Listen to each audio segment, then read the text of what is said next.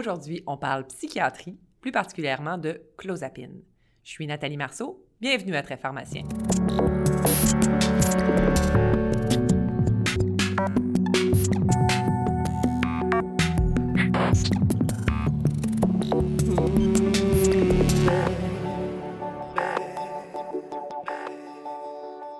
Bonjour à tous, je suis très heureuse de vous retrouver aujourd'hui pour ce nouvel épisode de Très Pharmacien.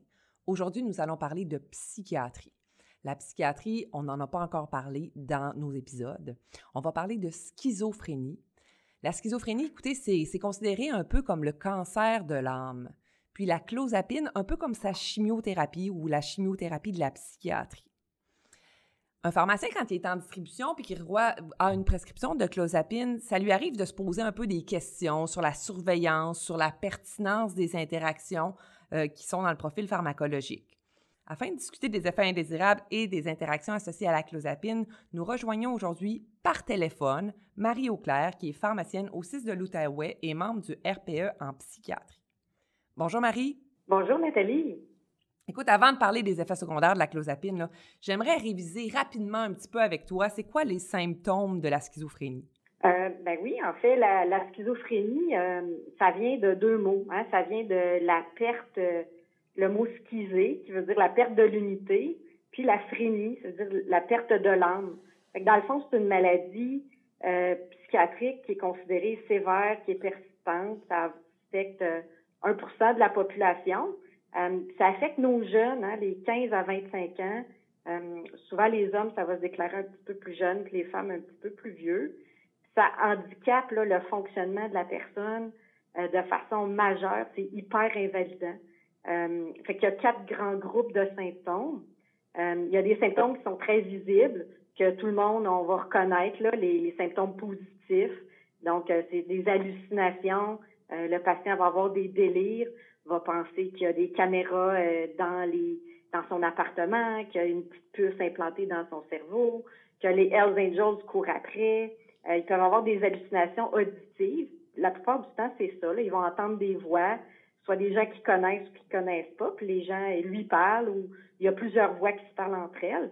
Mais ils peuvent aussi avoir des hallucinations visuelles, euh, olfactives, même tactiles.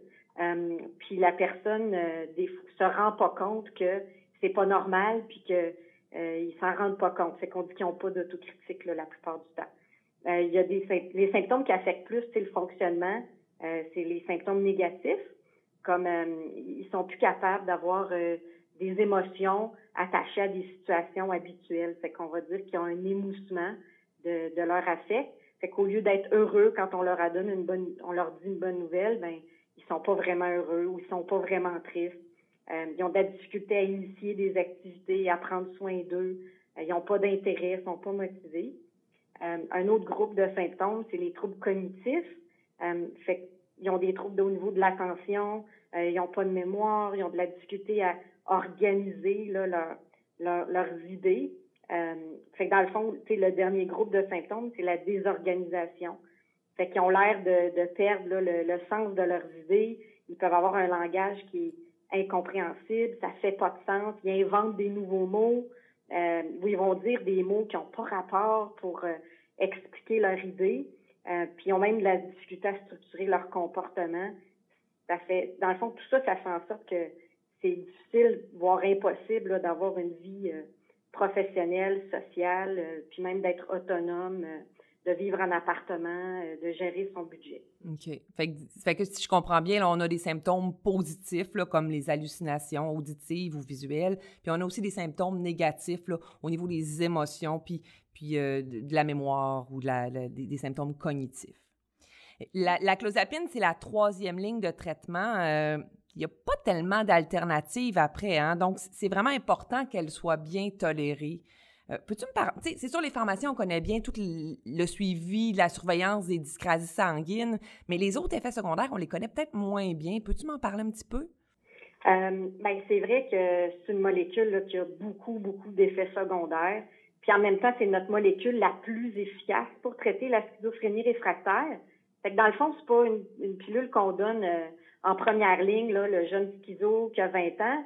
Euh, fait qu'on va donner ça à nos patients qui ont déjà essayé deux, trois molécules, puis quand on est rendu là, on veut vraiment que, que ça marche. On veut réussir à monter notre dose à une dose habituelle de 300-400 mg par jour. Mais en chemin, pendant qu'on monte la dose, il y a un gros paquet d'effets secondaires qui peuvent amener soit le patient, la famille ou, ou l'équipe traitante à se décourager et à vouloir arrêter la pilule. Fait ce qu'on va voir souvent quand on monte la dose, quand on introduit la molécule, euh, c'est de l'hypotension, une baisse de pression, soit l'hypotension orthostatique euh, ou de l'hypotension euh, tout seul. On peut avoir de la tachycardie. Des, peut-être 15 à 20% des patients vont développer une augmentation de, de, de 15 à 10-15 battements minutes de plus. La plupart du temps, ça pas bien grave, mais euh, des fois, ça peut être un signe d'une myocardite, fait qu'on on suit ça de près. Euh, les patients vont être très endormis, très affaissés pendant qu'on titre. Une chance qu'il y a une tolérance qui se développe là, à cette sédation-là. puis souvent, pendant qu'on augmente la dose, s'il y a d'autres pilules qui endorment beaucoup, on va essayer d'enlever les autres médicaments au fur et à mesure qu'on monte la clozapine pour, euh, pour nous donner de la place, dans le fond, pour, euh, pour dégager de l'espace pour qu'on soit capable de pousser notre dose. Euh, il y a de la constipation. Il y a, écoute, il y a un gros paquet d'effets secondaires qu'on va voir pendant qu'on introduit. Ouais. Ben, tu me parlais d'hypotension orthostatique, de tachycardie. Est-ce que est-ce qu'on peut faire quelque chose pour contrôler cela? Est-ce qu'on peut rajouter un médicament pour le contrôler ou est-ce qu'il y a une tolérance qui va s'installer? Euh, ben oui, c'est vrai. Euh, l'hypotension orthostatique, c'est, peut-être 10-15% des patients qui vont développer ça. Euh, c'est, lié aux effets pharmacologiques de, la clozapine, au blocage alpha-1. Euh, puis quand ça arrive, quand on introduit la dose, soit on va enlever les médicaments qui causent aussi de l'hypotension orthostatique, c'est pas rare que les patients prenaient des antihypertenseurs, ben on peut les enlever temporairement. s'ils prennent d'autres molécules comme du Seroquel ou ou du Zyprexa pendant qu'on donne de la clozapine, on va enlever ces molécules-là. Euh, si c'est tellement, on va toujours essayer les mesures non pharmaco aussi, euh, mais quand on sait plus trop quoi faire, euh, on peut séparer la dose davantage, comme au lieu de la donner tout au coucher, puis là, ça, ça va nous donner beaucoup d'hypotension le matin. On peut donner la dose deux ou trois fois par jour. puis c'est rare qu'on va être obligé de donner de la midodrine ou la fudrocortisone, mais à la limite, là, ça serait ça. Là. OK. Puis la constipation, écoute, je lisais même que ça peut aller jusqu'à l'iléus paralytique. Est-ce que je me trompe? Écoute, euh, la constipation, c'est, c'est comme l'effet secondaire mal aimé là, de, la, de la clozapine. C'est, jusqu'à 80% des patients vont, vont, vont être constipés avec la clozapine. Puis en fait, on parle beaucoup de la granulocytose. Là, on a toutes bien peur de la granulocytose, mais il y a trois fois plus de décès qui sont liés à la constipation sévère chez les patients qui prennent de la clozapine que de décès attribués à la granulocitose. C'est pas banal, là, quand même. Absolument, c'est vraiment pas banal. Puis, tu sais, on a développé, il y a un protocole de suivi archi serré de la formule sanguine chez les patients, justement parce qu'on a vraiment peur de la granulocitose. Puis, je trouve ça surprenant qu'il n'existe pas de protocole euh, publié, écrit dans monographie pour, pour bien traiter la, la, la constipation de façon agressive. Là. Fait que, dis-moi, un pharmacien là, qui est en train de valider de la clozapine, là, quand il regarde, tu sais, souvent, on, valide des opiacés, puis là, on check, y a-tu des laxatifs? Est-ce qu'on devrait avoir le même réflexe pour la clozapine? Tu je valide ma clozapine, j'ai-tu, j'ai-tu des laxatifs dans mon dossier? Bien, à l'heure actuelle, il n'y a pas, euh, il y a pas de, de, dans la monographie ou des, des gros guidelines ou l'Association canadienne de psychiatrie ou américaine, ils disent pas que c'est quelque chose qui devrait se faire d'emblée. Mais il, y a, il commence à y avoir de la littérature sur ça. Euh, il y a 4-5 ans, il y a, il, y a un, il y a un groupe aux États-Unis qui a développé un protocole qui s'appelle le, le, protocole de Pori-Ruea, qui, euh, qui dit dans le fond que tu parles la clozapine, puis d'emblée tu mets du colacénocote à tous tes patients. Euh, puis au fur et à mesure que la constipation se développe, on augmente la dose de colacénocote. Puis quand si ça marche pas, on rajoute du PEG un 17 grammes là, de, de PEG par jour. Puis en faisant ça, il réussissait à diminuer euh, de beaucoup, je me rappelle pas le chiffre, là, mais vraiment de beaucoup, beaucoup, beaucoup la constipation puis les complications. Mais c'est juste une étude, ça a besoin d'être peut-être plus répliqué ou quelqu'un trouve ça euh, vraiment important puis que la, la compagnie peut-être en fasse plus la promotion, mais la constipation, c'est vraiment quelque chose qu'on devrait adresser euh, vigoureusement là. Euh, il y a aussi la sialorée, hein, l'hypersalivation avec la clozapine, si je m'abuse. Ben oui, il ne faut pas se surprendre de voir dans un profil de, de pharmaceutique là, de quelqu'un qui prend de la clozapine, de voir des médicaments pour traiter la sialorée. Euh, ça, ça apparaît euh, vraiment fréquemment. Là, j'ai, dépendamment où tu regardes, c'est comme 30 à 50% des patients. Puis quand ça arrive, si on peut se permettre de baisser la dose, on va le faire. Mais la plupart du temps, on est obligé de rajouter. Euh, avant, on donnait de l'atropine, les gouttes ophtalmiques euh, qu'on mettait sous la langue, mm-hmm. mais ça, c'est discontinué. Donc, on n'a pas le choix maintenant de donner de l'atrovent de 0,03% Dans le fond, la solution intranasale, on la met pas dans le nez. C'est important de, de mettre sous la langue pour que ça fonctionne ou on va donner euh, du, du, cogentin ou du même de la clonidine s'il faut. Mais c'est important de bien traiter euh, cette hypersalivation-là. Il y a aussi l'énurésie avec la clozapine. Oui, oui. En fait, euh, on ne sait pas exactement pourquoi les patients vont, développer cet effet secondaire-là. C'est moins fréquent, disons, que les autres. Là. dépendamment de la population, c'est jusqu'à 20 ça fait que c'est quand même beaucoup. puis l'étiologie, on ne sait pas encore exactement c'est quoi. Est-ce que c'est les patients sont trop sédationnés euh, au coucher, donc ils se réveillent pas pour aller uriner? Est-ce que c'est parce que les patients ont des habitudes de vie pas adéquates? Ils boivent du café le soir, euh, ils boivent un grand verre d'eau avant d'aller se coucher? Est-ce qu'à long terme, les patients développent un diabète insipide avec la clozapine? Fait qu'on ne le sait pas exactement, mais c'est majeur, euh, surtout pour la dignité de la personne. La personne se, remet à, uriner la nuit, à pas contrôler ses capacités à éliminer, euh, c'est très difficile puis c'est très euh, souffrant pour la personne, point de vue là, de son estime d'elle. Fait on, on, adresse ça aussi, euh, soit quand c'est pendant qu'on monte la dose, on ralentit la titration ou on diminue la dose si on peut se le permettre. Puis il y a toujours des mesures non pharmaco hein, dans tous les effets secondaires qu'on parle. Là, la première ligne, c'est tout le temps essayer de gérer ça sans rajouter des pilules. Mais, euh, mais ça arrive là, qu'on est obligé d'ajouter du, du ou euh, de la pseudoéphédrine ou de la desmopressine, mais en fait, ça va dépendre un peu de c'est quoi l'étiologie qu'on pense qui se passe. Fait que la titration avec la clozapine, elle se fait lentement, rapidement, en fonction des effets secondaires? Euh, ben, c'est un peu tout ça. Dans le fond, euh, ça va dépendre de comment le patient le tolère, puis de quel patient on a devant nous. si le patient ne prend aucun médicament, qui a 25 ans, il est en pleine forme, puis qui est très symptomatique, très agressif, euh, a besoin de beaucoup de médicaments, euh, au besoin, là, d'aldol, tous les jours, tellement il est souffrant, mais là, on va probablement titrer le plus rapidement. Tandis que si c'est une personne âgée qui prend déjà trois antipsychotiques, deux antihypertenseurs, qui est diabétique, hypotendu, euh, ben je vais clairement commencer à une mini-dose, puis je vais titrer lentement pour le premier 50 mg pour voir comment euh, comment il tolère. OK. Moi, je voudrais maintenant qu'on parle d'interaction avec la clozapine. On, sait que ça passe au cytochrome euh, au 1, A2, au 3, A4, au 2, D6. Écoute, des fois, on est un petit peu mêlés dans toutes ces interactions-là. -là, Peux-tu nous aider à nous, à nous démêler, à, choisir quand est-ce que c'est vraiment important, quand est-ce qu'on doit réagir, quand, est-ce qu'on doit refuser un, autre médicament?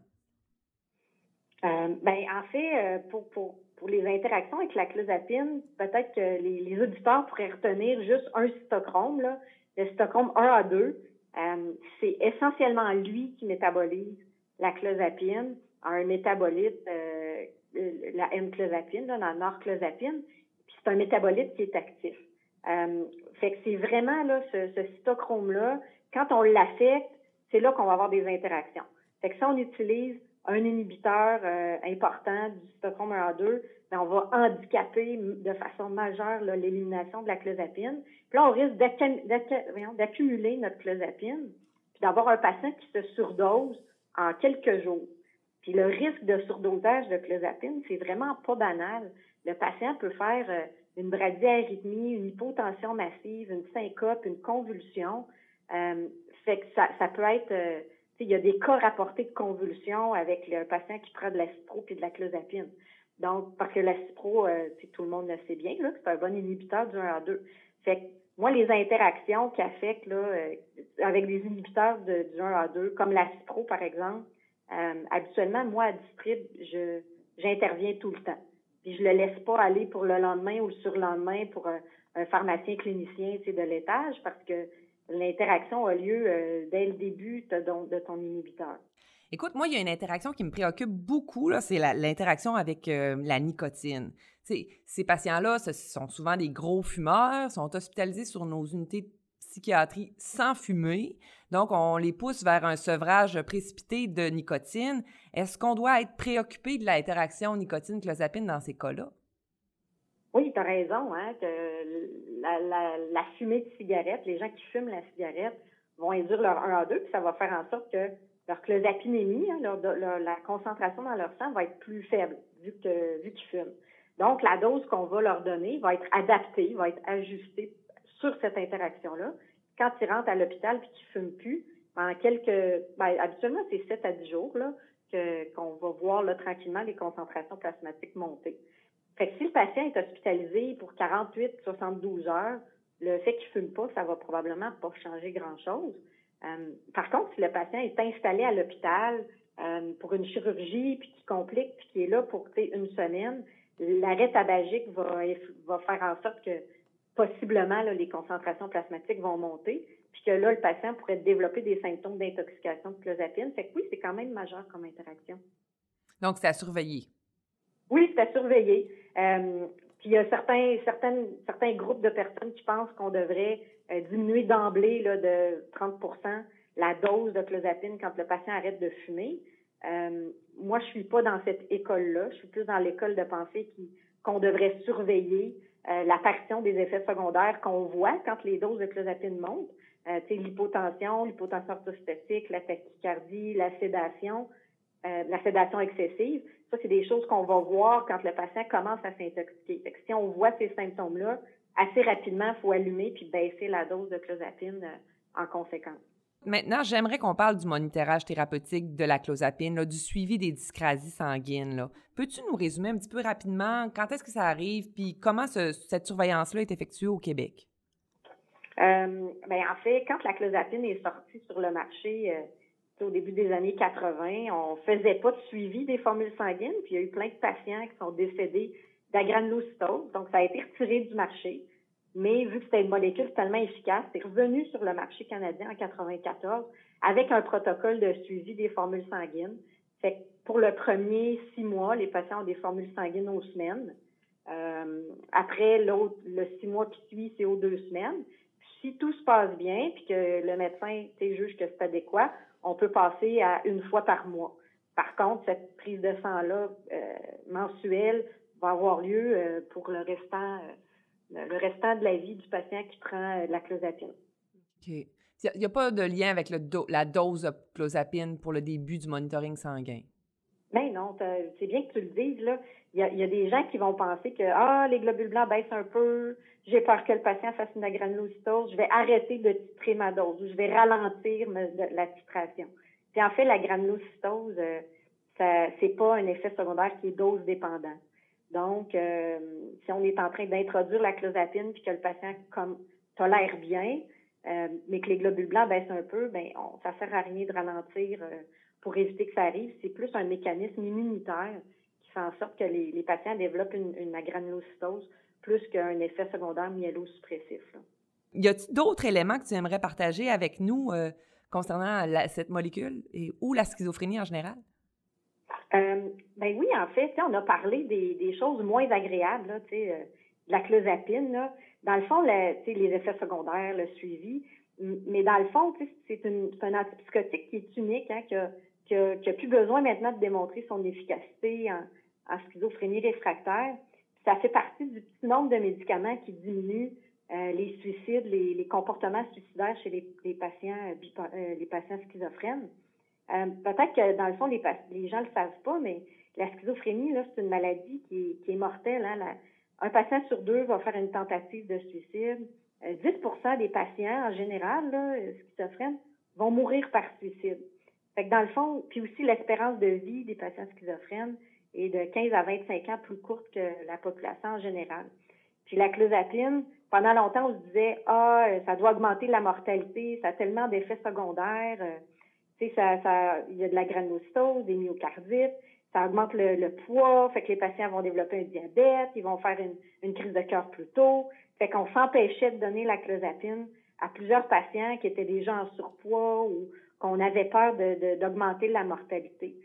Puis il y a euh, un peu moins de 10 ans, là, dans, dans le Lancet, il y a une étude de, de la Finlande là, qui s'appelle la FIN 11 Study, qui est comme une grosse étude chez 66 000 patients où on a regardé la survie des patients sur clozapine versus les autres antipsychotiques. Puis on s'est rendu compte que la clozapine diminuait la mortalité de façon euh, massive. Là. Fait que ce que je veux que les patients, les pharmaciens se rappellent, c'est que la clozapine, oui, ça a plein d'effets secondaires. C'est très sérieux. Euh, oui, c'est difficile à introduire. Les patients sont souvent hospitalisés. Euh, oui, euh, c'est compliqué à gérer pour le pharmacien de la distrib, pour les formulaires, le suivi de la FSC, l'inscription. oui, c'est comme de la chimiothérapie pour la psychiatrie, mais c'est aussi le traitement qui redonne de l'espoir aux patients, qui leur redonne une vie normale. Fait que dans le fond, c'est une molécule qui sauve des vies, au sens propre puis au sens figuré. Fait que je veux vraiment que ce message-là euh, euh, soit retenu là, pour, pour les pharmaciens, là, que c'est une molécule qui est, qui est utile puis qu'il faut, faut s'investir auprès de ces patients-là pour euh, parce qu'ils ont besoin de notre aide. Merci Marie-Auclair d'avoir accepté notre invitation. On sent ta passion pour la psychiatrie, ta passion pour tes patients. Euh, C'était vraiment plus clair pour moi comment on doit gérer la clozapine. Merci de ta participation. Bien, merci beaucoup de m'avoir invité. Ça va me faire plaisir de recommencer avec vous. Voici qui conclut notre épisode d'aujourd'hui. J'espère que vous avez apprécié notre contenu. Soyez des nôtres pour notre prochaine émission, car nous allons vous présenter un spécial portant sur des controverses en pharmacothérapie présenté par des résidents en pharmacie de l'Université de Montréal. À la prochaine!